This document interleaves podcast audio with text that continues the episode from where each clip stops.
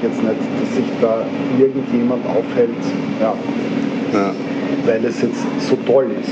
Also das auch generell bei, bei obdachlosen Menschen oder finanzschwachen Menschen, ja, die halten sich ja auch dann im öffentlichen Raum auf, weil sie mhm. sich vielleicht nicht leisten können, wie andere Menschen in einem Lokal zu sitzen und Alkohol zu trinken und zu feiern, sondern weil sie auf den öffentlichen Raum auch angewiesen sind. Das war die Stimme von Guido Fritz, dem Leiter von SAM Hauptbahnhof. SAM steht für sozial sicher aktiv mobil und kümmert sich um Menschen auf der Straße mit sozialen Problemlagen. Liebe Hörerinnen und Hörer, Thomas Nasswetter begrüßt Sie recht herzlich zur 32. Ausgabe von Das Zackerl. Mir ist wichtig, sehr geehrte Damen und Herren. Die Situation ist sehr, sehr ernst, die Zahlen steigen immer sehr stark.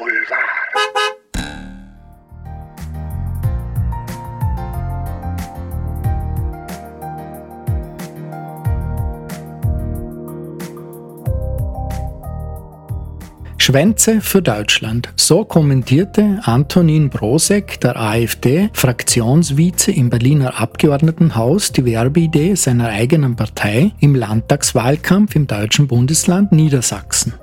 Was war passiert? Die AfD Niedersachsen wollte wohl den Wahlkampfabschluss versüßen und hat sich entschlossen, das mit Gummibärchen zu tun. Und wie wurden die Gummibärchen gebrandet? Nicht nur die Verpackung musste herhalten, sondern auch die Form der Süßigkeiten sollte als Hinweis auf die AfD dienen. Und nichts geht besser als in Form eines Logos. Das AfD-Logo besitzt neben den drei Buchstaben AfD auch einen roten Pfeil, der von der Basis des Fs geschwungen nach rechts in die Höhe geht. Ein wenig erinnert der Pfeil an das Logo der österreichischen Grünen, wenn man es in der Hälfte vertikal teilt. Dann bleibt quasi der Pfeil nach rechts oben übrig. Doch der Schuss ging nach hinten los, denn die roten Gummipfeile ähnelten stark einem Penis inklusive Hodensack. Das ist ganz und gar nicht geeignet, ernsthaft für unsere Partei zu werben, kritisierte Antonin Brosek weiter. Nun werden die AfD-Penisse wohl aus dem Wahlkampf zurückgezogen.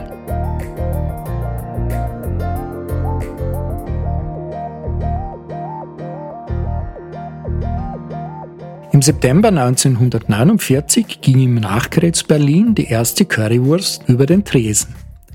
Das exotische Gewürz dazu stammte von der englischen Besatzungsmacht und Hertha Hauer rührte damals eine Soße damit an, die bis heute jedem Zeitgeist trotzt.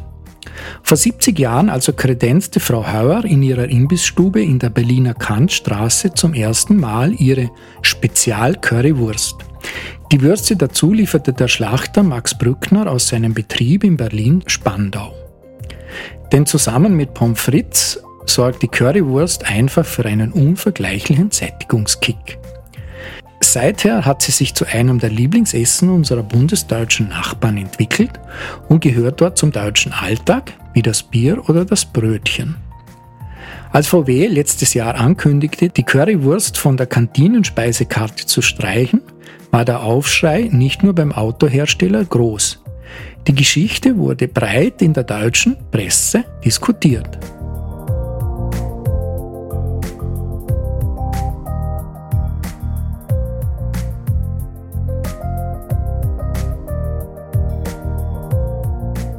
Nun gibt es noch sehr Erfreuliches in eigener Sache zu berichten. Diese Woche wurde die Mediendiskursstudie 2022 veröffentlicht. Die Studie wurde von der Stadt Wien beauftragt und vom IFES-Institut durchgeführt. Befragt wurden 2100 Personen. Der Standard nützte eines der publizierten Ergebnisse gleich mit einem journalistischen Kunstgriff, seinen zweiten Platz bei der täglichen Internetnutzung zu präsentieren. Der Standard, in Sperrbuchstaben geschrieben, meistgenutzte Nachrichtenseite hinter ORF.at lautete die Headline.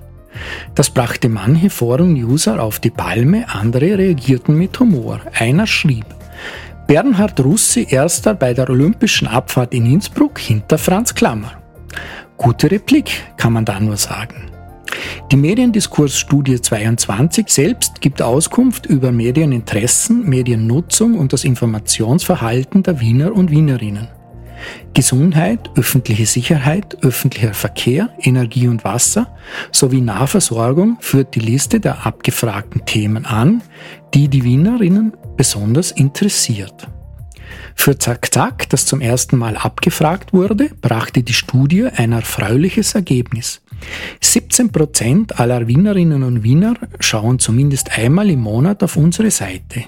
Immerhin 2 Prozent täglich oder mehrmals täglich. Übers Jahr gesehen lesen 30 Prozent der Wiener Zack Zack. Für Online-Medien wie Zack Zack besonders erfreulich ist die Mediennutzung. Demnach nutzen 79 Prozent fast täglich das Internet, im Vergleich dazu nur 49 Prozent TV. Und die größten Internetmedien sind unangefochten der ORF mit 33 Prozent täglicher Nutzung. Dann folgt der Standard mit 17% und die Krone.at mit 13%. Heute.at mit 10% ist vierter und ÖE24.at mit 8% liegt auf dem fünften Platz.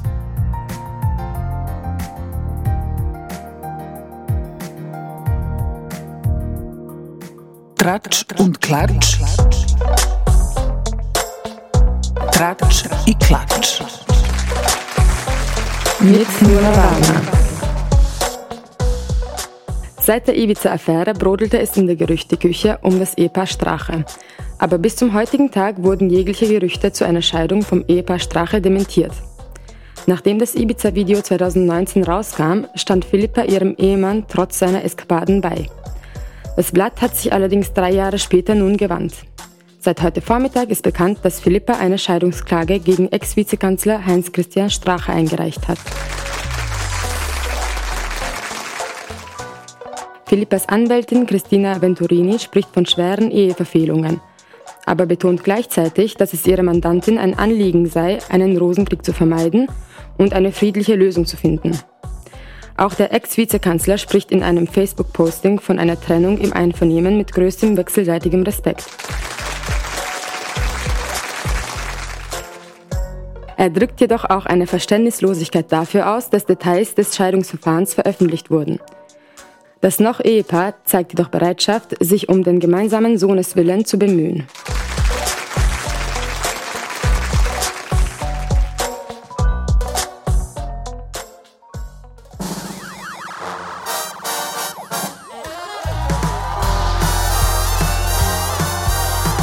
Das Thema der Woche mit Markus Staurer.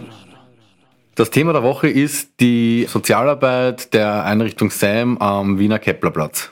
Der Wiener Keplerplatz im 10. Wiener Gemeindebezirk Favoriten ist vor allem jetzt im vergangenen Sommer zu einem, ja, viele sagen Hotspot geworden, weil dort, muss man sagen, schon auch die Monate davor immer wieder eine Szene von Obdachlosen und Alkoholabhängigen dort niedergelassen hat und sich dort eben mit anderen Betroffenen trifft.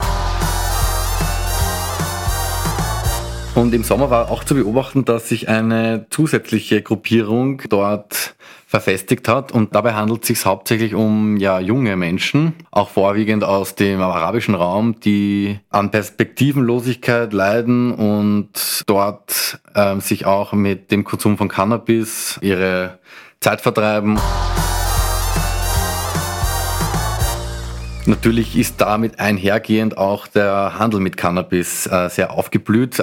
Dann hat die Polizei reagiert, hat dort im August dann Schwerpunktationen durchgeführt und auch Drahtzieher dieses Cannabishandels festnehmen können.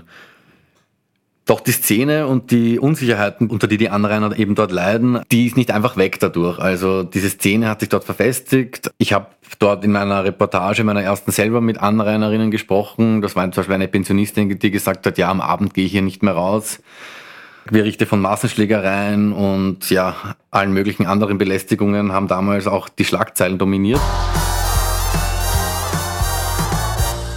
Ich wollte mir einfach mal auch ein anderes Bild von dieser Szene verschaffen und habe mich deswegen mit dem äh, Guido Fritz, der ist der Leiter der Abteilung SAM am Hauptbahnhof.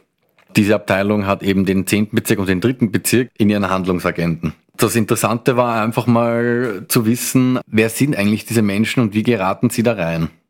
Der Herr Fritz hat mir bei einem Café am Keppelplatz vor Ort genau erklärt, wie man als Sozialarbeit da am besten vorgeht. Also Dieses Team besteht aus elf Leuten, die täglich dort im Bereich Räumenplatz, Kepperplatz auch unterwegs sind.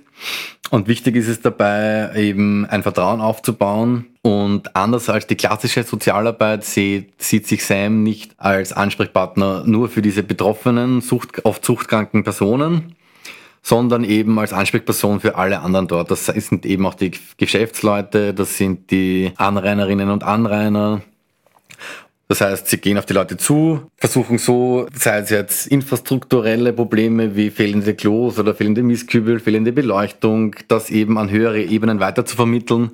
Oder eben zum Beispiel für junge Leute, die da jetzt in dieser Szene sind und vielleicht vom Cannabiskonsum wegkommen wollen, einfach eine Ansprechperson zu sein, denen dann eine ja, Hilfe zu vermitteln. Und genauso wichtig wie die Polizeiarbeit ist eben auch diese Suchtpräventionsarbeit, die es eben ja vielen Menschen ermöglicht und die diese Hilfe auch annehmen wollen, aus dieser Szene auszubrechen. Ja, wie der Herr Fritz am Gespräch gesagt hat, ja, ganz kann man diese Gruppierungen aus dem öffentlichen Raum nie losbekommen. Man kann nur eben versuchen, das Problem klein zu halten und ja, eben dabei auch nicht auf betroffene Leute zu vergessen, die eben dort wohnen und auch ihren Geschäften nachgehen.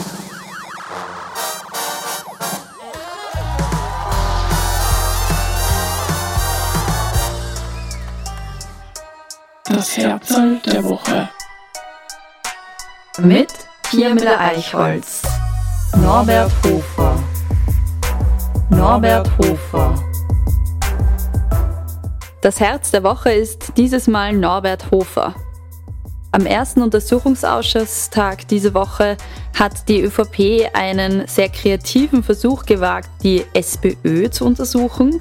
Wohlgemerkt im ÖVP-Korruptionsuntersuchungsausschuss wollte sie vermeintliche SPÖ-Korruption untersuchen und hat der Vorgänge angesprochen, die weit außerhalb des Untersuchungszeitraums liegen. Dass das nicht durchgeht, war klar. Trotzdem haben sie es vehement versucht.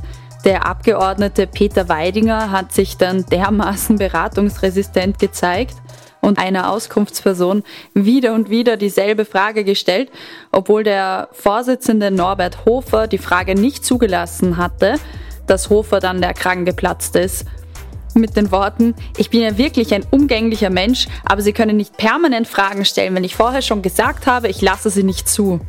Er hat sich dann auch ein bisschen korrigiert und gemeint, natürlich können die Abgeordneten weiterhin Fragen stellen, die nicht zugelassen werden, aber dann würde halt die Zeit draufgehen. Die ÖVP fragte eben zu vermeintlicher SPÖ-Korruption betreffend den Zeitraum 2015 mit Verweis auf die Tatsache, dass ja das Projekt Ballhausplatz, das vor 2017, also vor dem offiziellen ähm, Untersuchungszeitraum stattgefunden hat, auch immer untersucht werden kann mit Hinweis auf Vorbereitungshandlungen und so wollten sie das auch argumentieren. Hovers Parteikollege Christian Hafenecker machte sich dann an einem Punkt einen Spaß draus, einige absurde Fragen zu stellen und hat Ex-SPÖ-Minister Josef Ostermeier gefragt, ob er denn das Mastermind hinter dem Projekt Ballhausplatz wäre. Der Saal war also gut unterhalten, weil der hat lachend verneint. Insgesamt war der Tag also trotz mühsamer Debatten darüber, ob Fragen zulässig sind oder nicht, recht unterhaltsam. Das Herzl der Woche.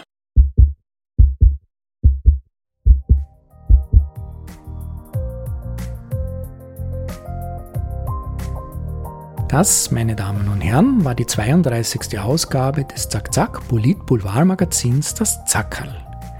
Wie immer wünscht Ihnen Thomas Nasswetter im Namen der Zack-Zack Redaktion eine schöne Woche, machen Sie es gut und bleiben Sie uns gewogen. Das Zackerl. Mir ist wichtig, sehr geehrte Damen und Herren. Die Situation ist sehr, sehr ernst. Die Zahlen steigen immer höher.